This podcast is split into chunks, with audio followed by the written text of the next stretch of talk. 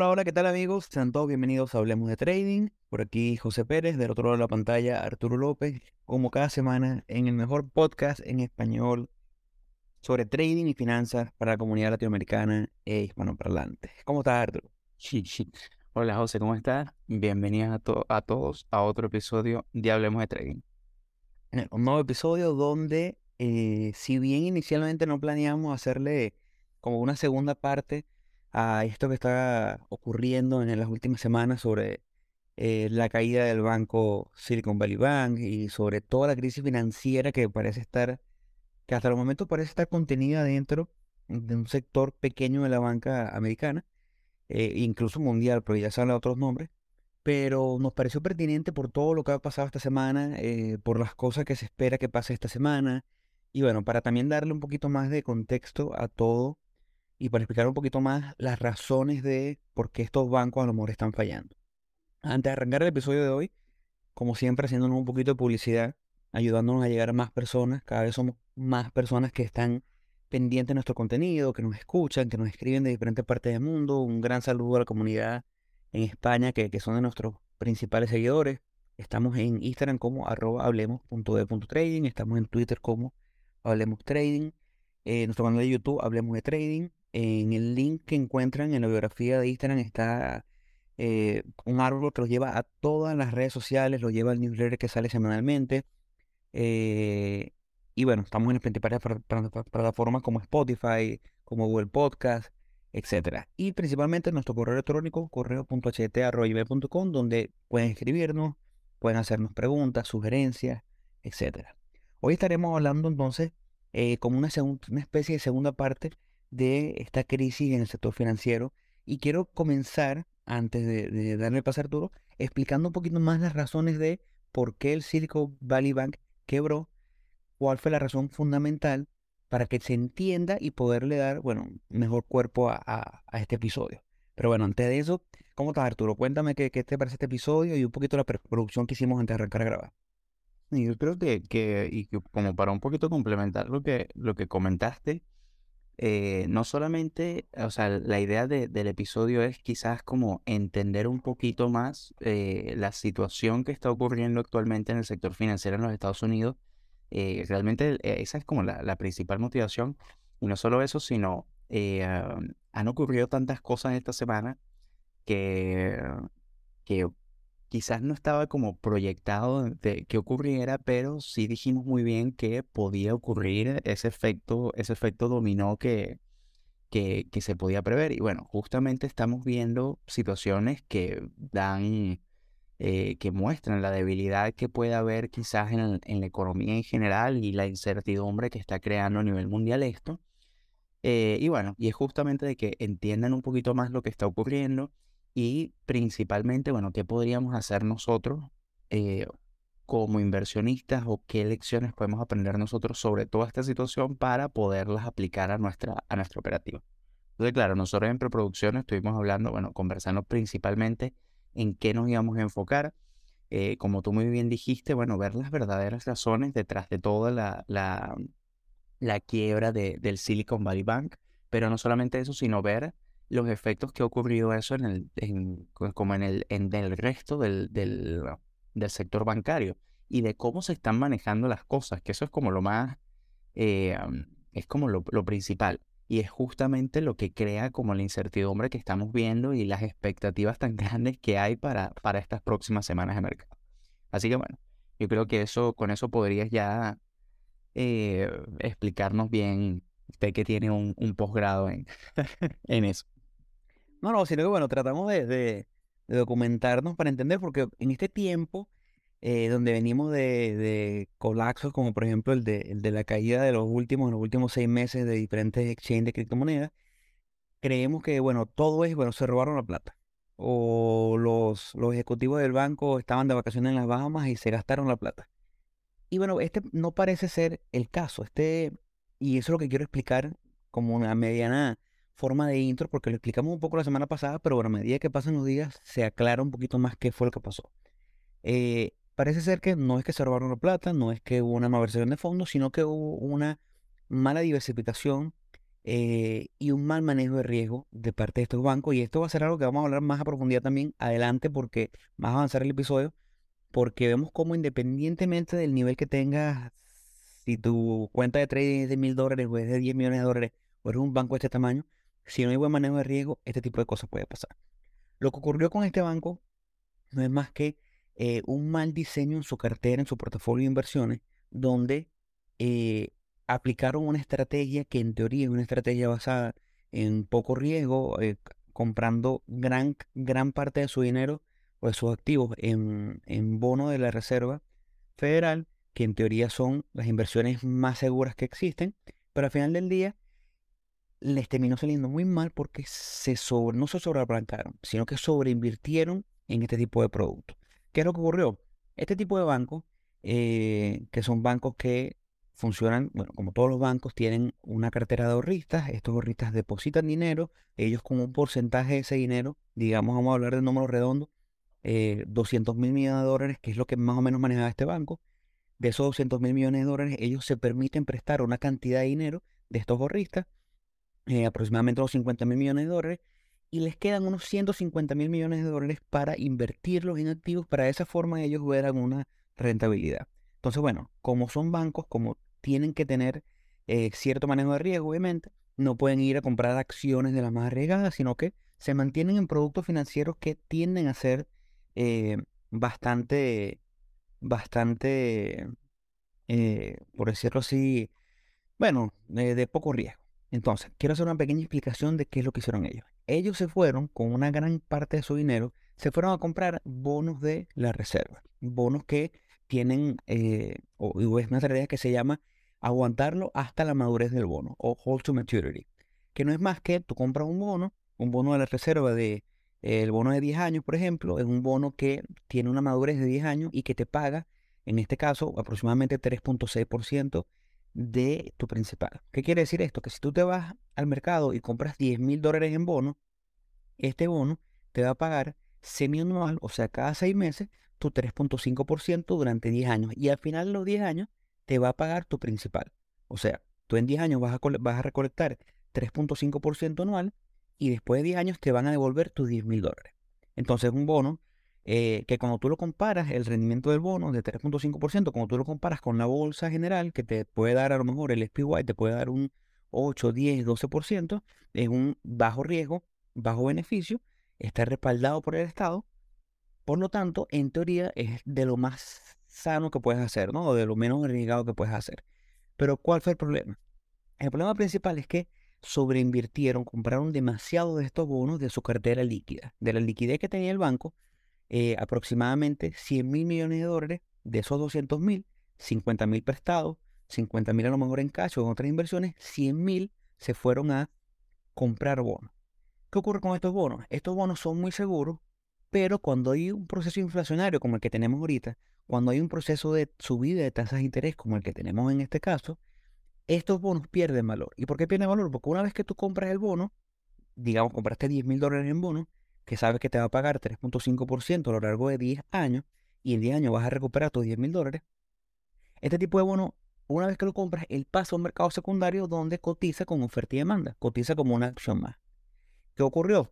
Ocurre que, en teoría, un inversionista que compra el de 10 años debe ser más recompensado que un inversionista que compra el bono de 2 años, porque bueno, si estás invirtiendo más tiempo, en teoría debería ser más recompensado. Y en teoría, el bono de menor cantidad de años o, menor maduración, el de 2 años, tiende a pagarte menos. En este caso, hace par de años, el de 2 años pagaba 2%, el de 10 años pagaba 3.5%. ¿Qué ocurrió ahora? Con una subida en la tasa de interés, con un riesgo país que sube, y con unas tasas de interés que vienen subiendo con respecto a las políticas monetarias de la, Reserva Federal, ahora el bono de dos años está pagando más que el bono de 10 años. Entonces, ¿qué ocurre? Y nos vamos aquí a la pequeña, a la pequeña pizarra por una explicación rápidamente. Antes, tu bono, cuando nosotros tenemos un episodio muy bueno donde hablamos de los bonos y cómo funcionan los bonos y cómo funciona la famosa curva de, eh, de beneficio.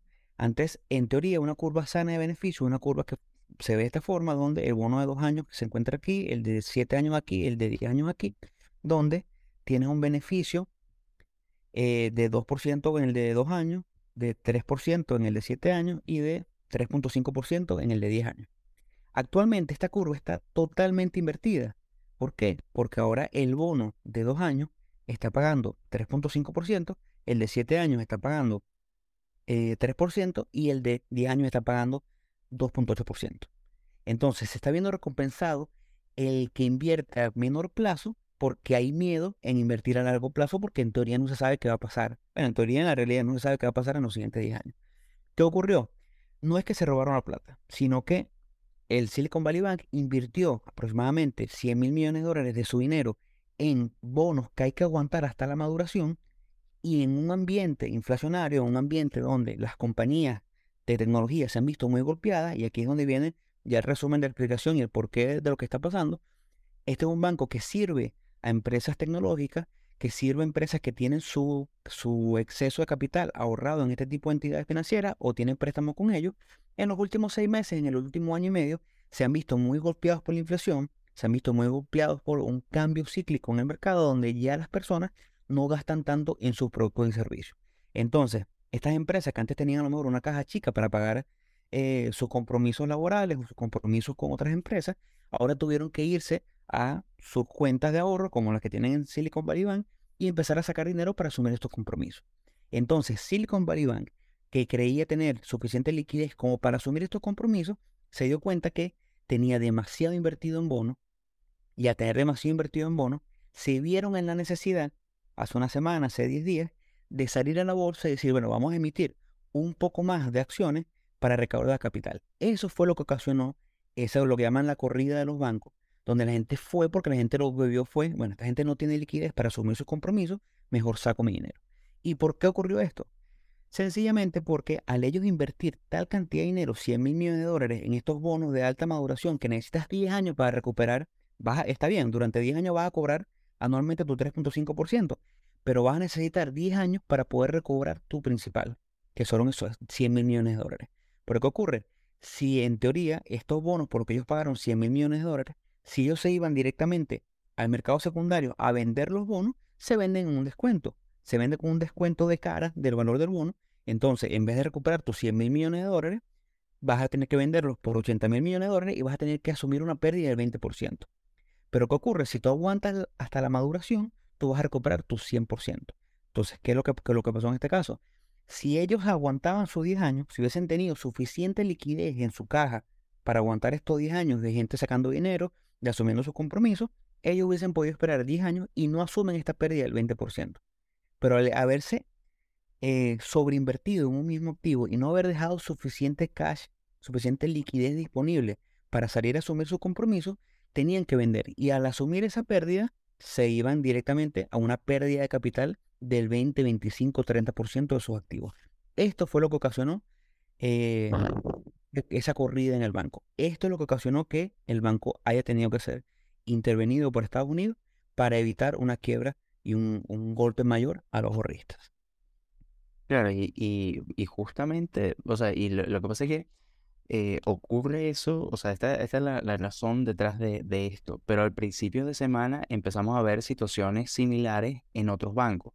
Entonces ahí es donde ocurre eh, esta, misma, esta misma situación, ocurrió con el Signature Bank, ocurrió también con el First Republic Bank, que son bancos también, eh, son instituciones financieras importantes y son bancos, no son, son bancos grandes dentro de Estados Unidos eh, que también incurri incurrieron, cayeron en estas faltas de liquidez y tuvieron que ser intervenidos no solamente por el, por el Estado, sino por otras instituciones financieras más grandes como JP Morgan y Bank of America.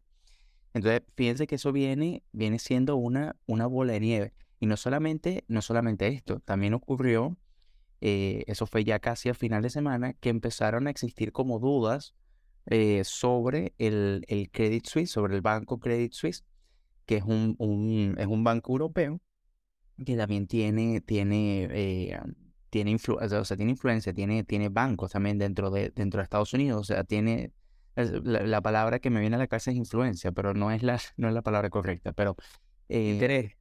Claro, tiene intereses dentro de Estados Unidos, tiene intereses en, en, en Europa, eh, y empezaron a existir dudas si este banco eh, presentaba liquidez suficiente para poder, para no caer en incumplimiento. Y entonces, al parecer, ocurrió eh, de que salieron, inmediatamente salieron a defenderlo de que, de que sí, efectivamente el, Credit Suisse tenía, estaba, era un banco sólido y tenía como la el suficiente capital para poder cumplir con esto.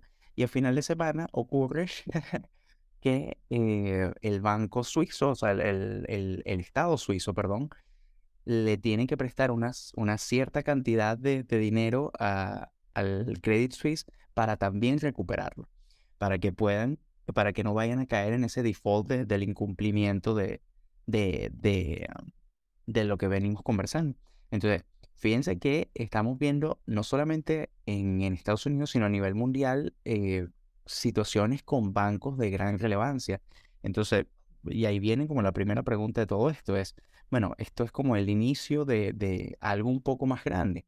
Igual también que, y esto lo vamos a conversar un poquito más adelante, pero, em, pero es, como que se están, o sea, como que los bancos están interviniendo, eh, la Fed está interviniendo, eh, eh, el mismo Estado está interviniendo como para frenar esta, estos incumplimientos y frenar estas caídas, eh, lo que puede ser algo bueno y algo malo, y es algo que vamos a conversar un poquito más adelante.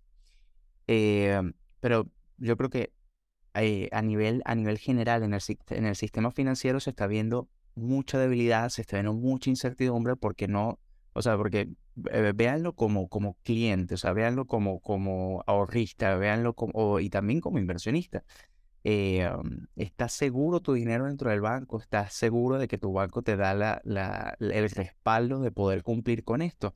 Sobre todo porque nosotros estamos pensando, fíjense toda la explicación que da José con la inversión en los bonos.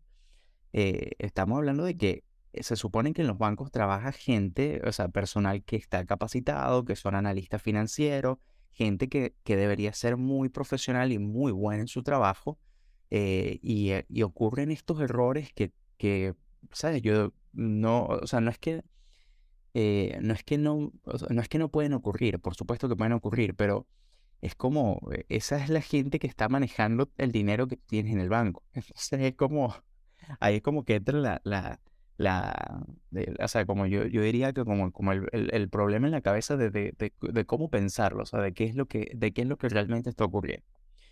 Y yo creo que, bueno, que igual, entre otras cosas que ocurrieron esta semana, también eh, fue la, o sea, se está, bueno, hubo primero los datos de inflación, en que los datos de inflación fueron eh, acorde a lo esperado, no hubo mayor sorpresa con eso. Eh, um, todo está puesto en la mirada de la Fed, de, la decisión de la Fed, que se reúne esta semana para, para hablar sobre la nueva política monetaria y las nuevas decisiones sobre las tasas de interés y todo está centrado en las expectativas de qué es lo que van a decir y cómo, porque obviamente en la conferencia de prensa le van a preguntar muchísimo sobre el sector financiero a, a, Jerome Powell. Eh, y, van a ver, y, la idea es como unir eso, o sea, que es lo que quizás va, va, va a esperar el inversionista, de ver, tratar de unir, bueno, cómo puedes interpretar estas subidas o estas bajadas o, cómo, o la decisión que vaya a tomar la SED eh, cómo, la, cómo se, eh, se, interpreta para el futuro que viene eh, inmediato con todo el sector bancario y la economía como está. Y aparte de eso, también en Europa, el Banco Central Europeo también se, se, reunió esta semana para discutir igual estas nuevas políticas monetarias y decidieron aumentar 0,5% las tasas de interés, llevándolo a un 3%, cosa que también era lo esperado, pero eso da como la puerta a qué es lo que pueda hacer la semana que viene eh, la, Fed aquí, en, en, Estado, aquí allá en Estados Unidos. Entonces, eh, todo este tipo de cosas, eh, lo que han mantenido y se ven, o sea, han, han, creado como mucha incertidumbre y mucha expectativa de lo que pueda ocurrir a o sea, en estas próximas semanas y se puede ver claramente en los movimientos del mercado. Un, un mercado con movimientos muy fuertes, o sea, movimientos muy amplios de precio, unos días con, con muy, o sea, muy, muy al alza, otros días muy a la baja, entonces hay como esa montaña rusa en los mercados que no decide o no termina de decidir una, una dirección. El índice de la volatilidad está, eh, subió, llegó hasta casi 30 después de estar en 19, que subió como un 27% en un día, luego volvió a caer. Entonces, fíjense la incertidumbre tan grande que hay que es normal. Yo siento que, que a mí me parece que es sumamente normal, pero fíjense la, la, la volatilidad tan grande que puede haber en los mercados y, y bueno, y la necesidad de ahorita de protegerse mucho más eh, ante bueno, cualquier eventual cambio que pueda ocurrir en, en el mercado. Eh, no sé, José, ¿qué, qué opinas sobre, sobre eso? No, bueno, yo creo que eh, estamos en momentos de, de mucha turbulencia porque yo no, no sé, no, todavía no, no voy a decir que, que lo que teníamos hasta hace un año era una burbuja o no sé, no, no me toca a mí decirlo, pero me acuerdo cuando hablaban de que lo llamaban la Everything Bubble, que era la burbuja del todo.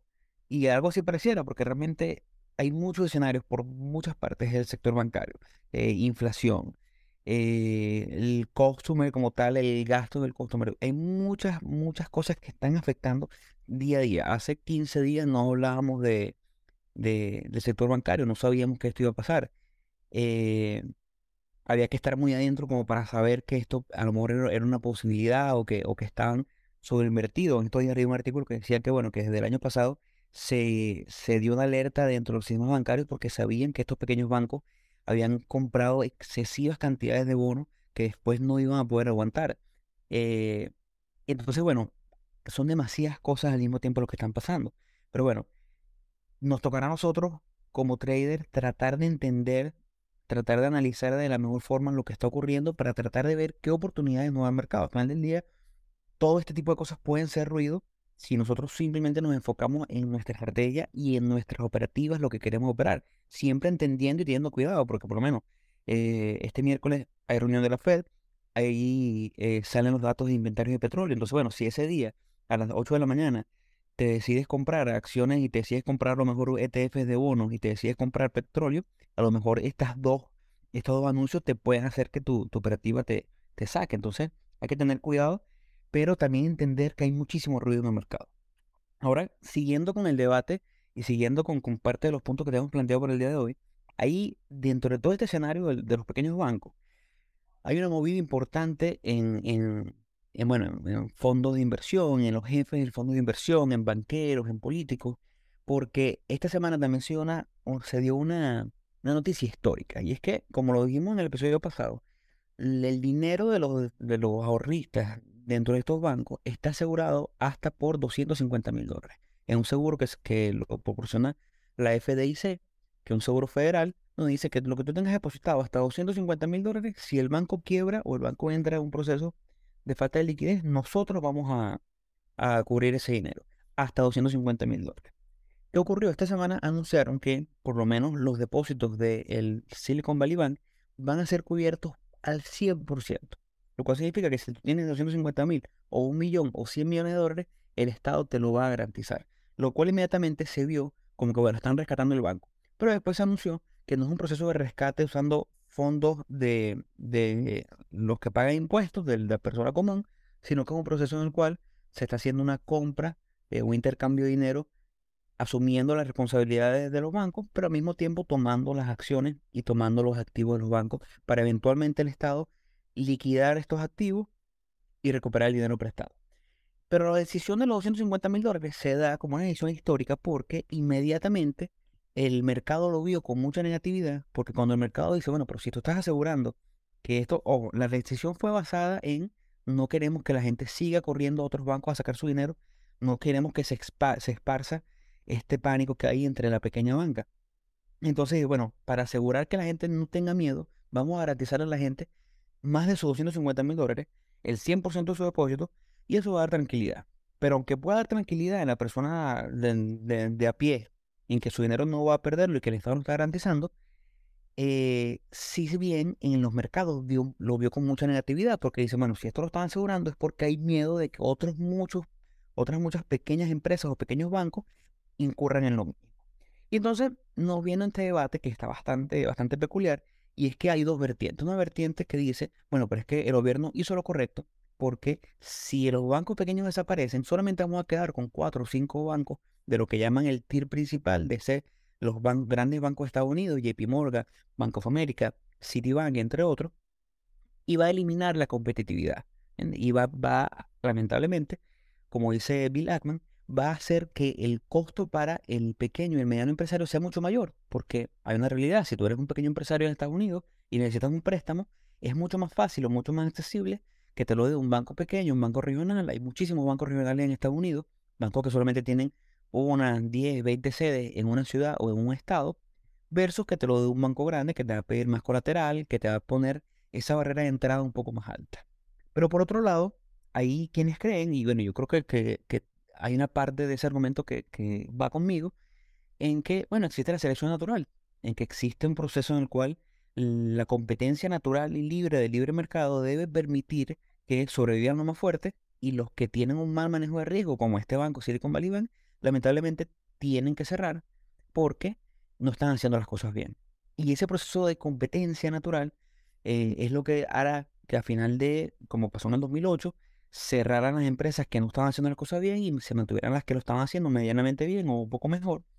Y que en este proceso, en teoría, debería permitir que los que lo están haciendo mal quiebren y queden los buenos jugadores. Pero ¿qué ocurre con esto? En efecto, sí hay un costo para el, el pequeño y mediano empresario si solamente nos quedamos con tres o cuatro bancos. Entonces, el debate se lo vamos a dejar. Ahorita le voy a preguntar a Arturo qué opina de él, pero también queremos que ustedes nos escriban y nos comenten. Mira, yo sí creo que es necesario que exista esta diversidad entre bancos grandes y bancos pequeños para que la gente liga. O mira, sí, yo creo que el Estado no debe permitirse involucrarse eh, más allá de un ente regulador y debe permitir que el que esté haciendo las cosas mal quiebre y el que hace las cosas bien perdure.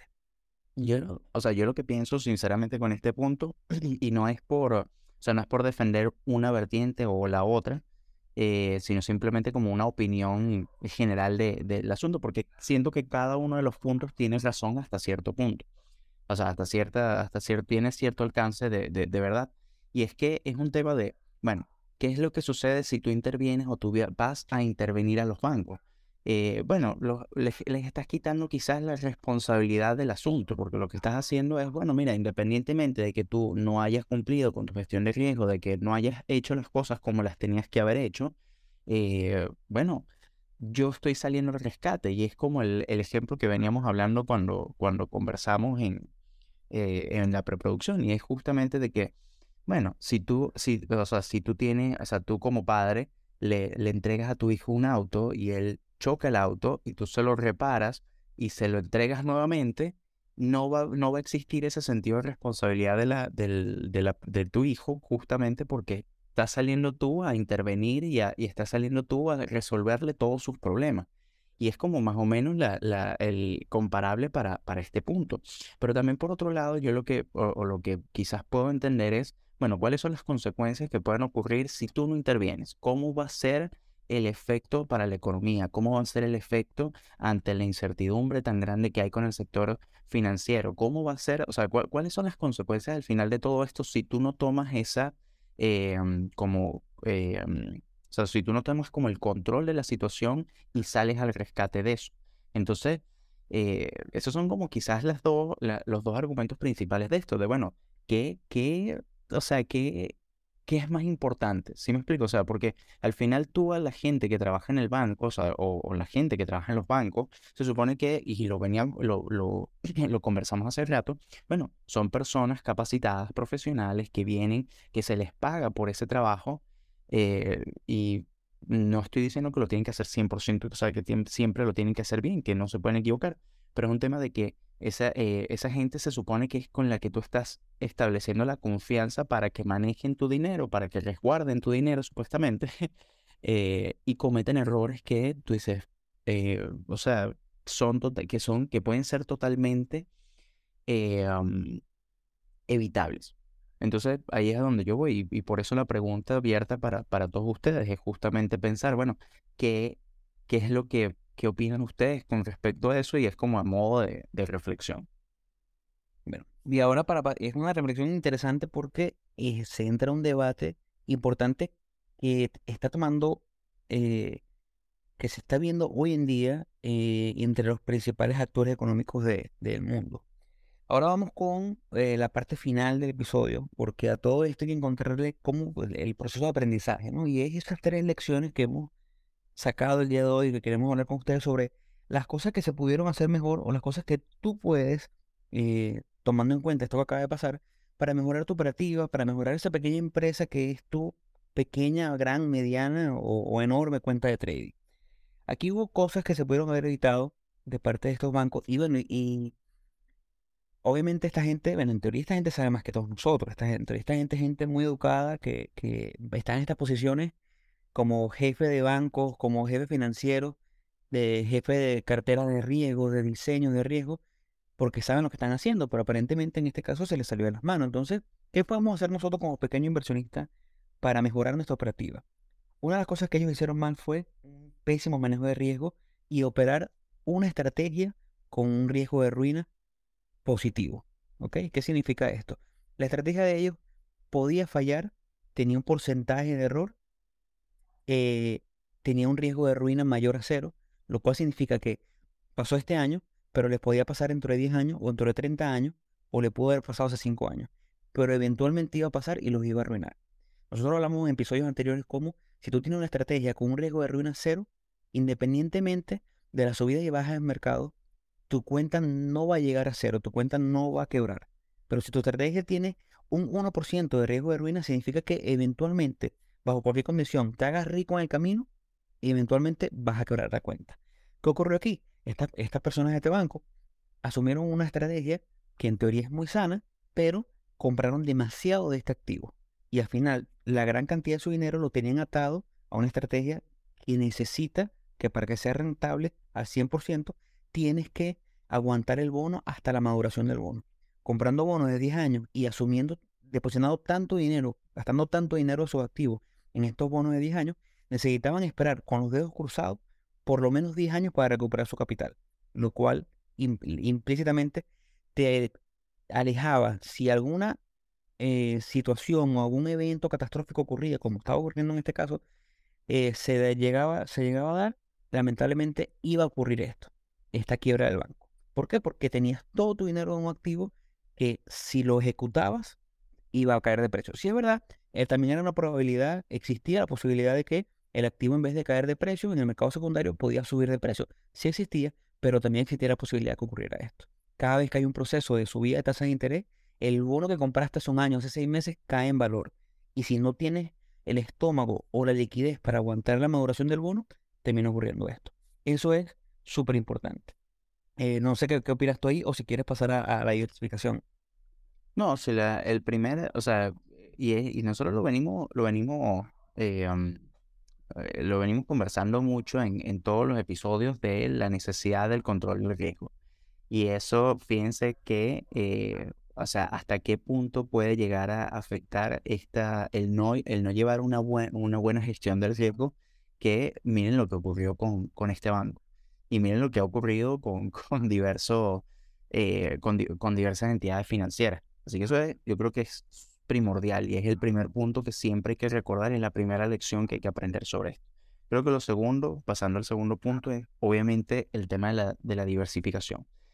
Eh, nosotros, y, eso también lo hemos conversado en varias oportunidades en el, en el podcast, la necesidad de diversificar nuestro capital, no colocar, como, como se dice eh, la expresión, como colocar todos los huevos en una sola, en una sola canasta. Es la necesidad de poder eh, diversificar nuestras inversiones en los distintos sectores, en distintos eh, activos, inclusive que tengan riesgos, o sea, riesgos determinados por cada uno de los activos, de forma tal que no estés dependiendo 100% de, del desempeño de uno de esos activos. Y eso es algo que, bueno, que le ocurrió a, a, Silicon Valley Bank con las inversiones en sus bonos. Eh, muy bien pudieron haber invertido, como hacen otras eh, entidades financieras, en otros activos de forma tal de poder diversificar y no depender 100% de, de eso. Así que yo creo que ese segundo punto está, está bastante, eh, ah, bastante completo, bastante fácil de, de, de, cómo comprender y es una muy buena lección que, que podemos sacar de, de esta situación. Y ya como último punto, antes de cerrar el episodio, es, un, es algo a la, a la reflexión de todos ustedes que vamos a dejar. Silicon Valley Bank era un banco que al año 2019 tenía en activos totales aproximadamente 68 mil millones de dólares. Y después de la pandemia, eh, con toda esta política monetaria de la Fed y con toda esta cantidad de dinero que inundó los mercados en los últimos dos años, su capital pasó a ser de 68 mil millones a aproximadamente 208 mil millones de dólares. Eh, 68 mil a 208 mil. Estamos hablando de un crecimiento de más de 200%, un crecimiento bastante enorme. ¿Qué ocurrió? Yo pudiera creer que parte de la decisión de irse a este mercado de bonos y comprar tanto de su portafolio en bonos se debió a lo mejor a una falla en diseñar una estrategia que les permitiera un beneficio decente, entendiendo que estas empresas, estos bancos no pueden irse a comprar acciones de alto riesgo, eh, y una falla en diversificación. Ellos prefirieron irse a una estrategia con un riesgo de ruina poco, pero, pero existente, en vez de decir, bueno, que vamos a mantener una buena parte en liquidez para afrontar lo que puedan ser responsabilidades si la gente, si las empresas, y todos borristas deciden retirar dinero. Al ello hacer eso, lo que nos enseñan es que independientemente si tú manejas una cuenta de 10 mil dólares, y aquí es cuando lo quiero traducir a, a nosotros como inversionistas pequeños, si tú manejas una cuenta de 10 mil dólares y vienes siendo rentable y vienes haciendo las cosas bien, porque esto es un banco que tenía esta cantidad de dinero en el 2019 y tenía ya 30, 40 años en el mercado y no había quebrado en la crisis financiera de 2008, no había eh, quebrado en otras crisis. ¿Qué hicieron mal en este caso? No supieron manejar un mayor capital. Entonces, si tú tienes una cuenta hoy de 10 mil dólares y mañana eh, te ganas la lotería o mañana heredas eh, un dinero o mañana a lo mejor después de trabajar en una compañía te cae un dinero adicional y tu cuenta ahora pasa a ser una cuenta de 30 mil, de 50 mil, 60 mil dólares. Tienes que entender que tienes que pasar por un proceso en el cual identifique que tu estrategia es válida para este nuevo capital y que si tu estrategia tiene un riesgo de ruina, eventualmente vas a arruinar tu cuenta. ¿Qué ocurrió aquí? No lo supieron hacer. Si tú tienes una cuenta de 10 mil dólares hoy y mañana tienes una cuenta de 60 mil dólares, detente un momento analiza si la estrategia que estás llevando te puede llevar a, rentabilidad con este nuevo capital y analiza si a lo mejor tú venías haciendo eh, operaciones donde invertías 100% de tu capital, si ahora sí lo haces con una cuenta de 60 mil dólares, si ese 1% de riesgo te va a permitir dormir tranquilo en las noches y si va a ser viable para ti llevar esa cantidad de dinero. Lo más importante es hacerlo gradualmente y a lo mejor eh, entender que ese 1%, que son 100 dólares en, en 10 mil dólares, ahora 1%, 60 mil son 600 dólares, obviamente te puede causar más problemas a nivel psicológico, de manejo de riesgo y de eh, manejo de la operativa. Entonces, cuando tienes más capital, no es sencillamente traducir tu estrategia, llevarla hasta ese punto, sino pasar por un proceso de adaptación que te permita llevar las cosas de la manera más adecuada y no arruinarte solamente por la ansiedad de operar mm, este nuevo capital.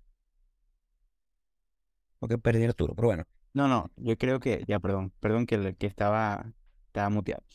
Eh, yo creo que igual que mejor no, no se pudo haber, eh, no, no lo pudiste haber, haber dicho. El manejo eh, del capital uno tiene que validar, o sea, si quieres pasar a un mayor, a un mayor capital, tienes que validar 100% tu estrategia y control, o sea, y, y, mejorar el aspecto psicológico porque te va a afectar mucho más en ese, en ese sentido. Así que bueno, yo creo que con esto podríamos finalizar el episodio del día de hoy. Eh, muchas gracias a todos por, por escucharnos hasta acá. Igualmente, no sin antes invitarlo a que nos sigan en nuestras redes sociales. Estamos en Instagram como hablemos.de.trading, nuestro Twitter que es hablemos eh, trading, nuestro correo electrónico que es correo.ht.gmail.com para cualquier feedback, para cualquier comentario, solicitud, lo que necesiten. Igualmente nuestro canal de YouTube que es Hablemos de Trading y bueno, en el perfil de, del Instagram pueden conseguir un link que los va a llevar a todas nuestras plataformas digitales, incluyendo el canal de YouTube e incluyendo también el newsletter semanal que está saliendo semana a semana, justamente para brindarles mayor información. Así que bueno, muchas gracias José, muchas gracias a todos. Nos vemos en otro episodio de Hablemos de Trading. Hasta luego chicos. Hasta luego amigos.